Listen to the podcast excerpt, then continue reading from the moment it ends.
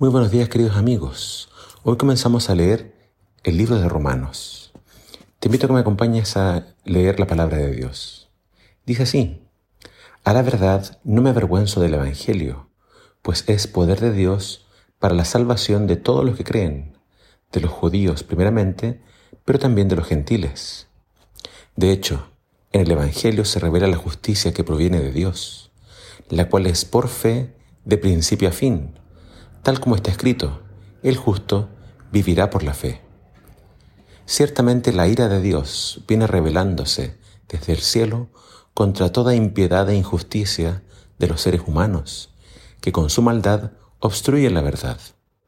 Me explico. Lo que se puede conocer acerca de Dios es evidente para ellos, pues Él mismo se lo ha revelado. Porque desde la creación del mundo, las cualidades invisibles de Dios es decir, su eterno poder y su naturaleza divina, se perciben claramente a través de lo que Él creó, de modo que nadie tiene excusa. A pesar de haber conocido a Dios, no lo glorificaron como a Dios, ni le dieron gracias, sino que se extraviaron en sus inútiles razonamientos, y se les oscureció su insensato corazón. Aunque afirmaban ser sabios, se volvieron necios y cambiaron la gloria del Dios inmortal por imágenes que eran réplicas del hombre mortal, de las aves, de los cuadrúpedos y de los reptiles.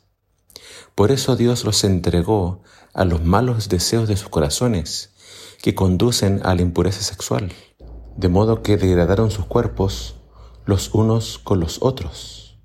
Cambiaron la verdad de Dios por la mentira adorando y sirviendo a los seres creados antes que al Creador, quien es bendito por siempre. Amén. Por tanto, Dios los entregó a pasiones vergonzosas. En efecto, las mujeres cambiaron las relaciones naturales por las que van contra la naturaleza. Asimismo, los hombres dejaron las relaciones naturales con la mujer y se encendieron en pasiones lujuriosas los unos con los otros. Hombres con hombres cometieron actos indecentes y en sí mismos recibieron el castigo que merecía su perversión.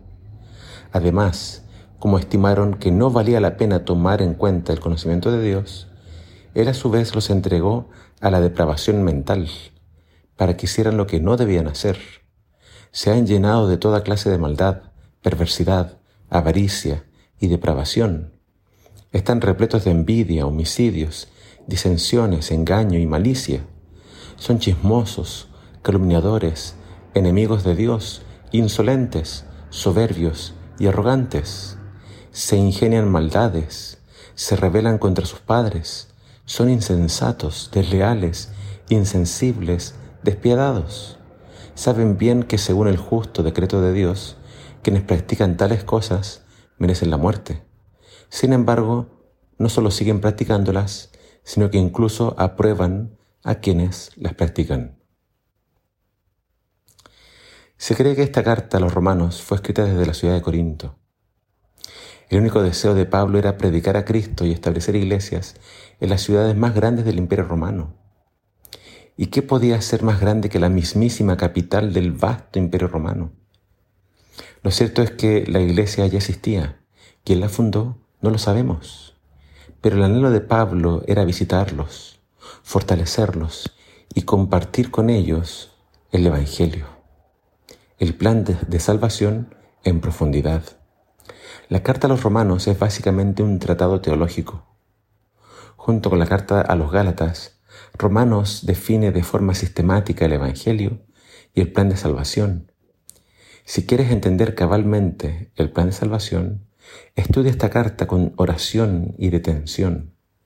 Créeme que será de gran bendición para tu vida espiritual. ¿Qué es el Evangelio? Es poder de Dios para salvar. ¿Cómo podemos ser salvos? Creyendo en el Hijo de Dios, quien vino a morir por nosotros. El Evangelio es la revelación de la justicia de Dios. La justicia de Dios se contrasta con la maldad de los hombres. Una expresión que escucharemos muy a menudo es primeramente a los judíos los judíos creen en Dios porque recibieron su palabra, la Torá, a través de los profetas. los gentiles, los griegos o el resto del mundo no habían recibido tal revelación. Ellos podían excusarse diciendo, nosotros no sabemos qué dice la palabra de Dios. Pero acá Pablo dice que aunque ellos no tenían la palabra, tenían otra revelación de Dios, que está en la naturaleza. No podían negar que Dios existe, porque la naturaleza revela la verdad de Dios. Cuando la gente niega a Dios, Dios los entrega a la oscuridad y al error. Dentro de nosotros hay una necesidad de adorar, y si no adoramos al Dios verdadero, terminaremos adorando a las criaturas y a toda clase de ídolos e imágenes. La idolatría por su parte también conduce a la inmoralidad, y la inmoralidad lleva a los hombres y a las mujeres a caer cada vez más bajo. La degradación pareciera no tener fin. El mismo apóstol Pablo fue testigo de esto en Corinto. Allí había mucho libertinaje sexual, que francamente era vergonzoso y aterrador. Cuando nos alejamos de Dios, nuestra conciencia se endurece y ya no nos importa la voluntad de Dios, sino que solo nos importa satisfacer nuestras pasiones vergonzosas y descarriadas. Pero el Evangelio es poder de Dios para salvar. Es una dinamita explosiva que puede despertar la conciencia, destruir las cadenas y rescatar a los perdidos, sin importar dónde hayan caído y dónde hayan estado. Aunque muchos se burlen, tú no te avergüences del Evangelio.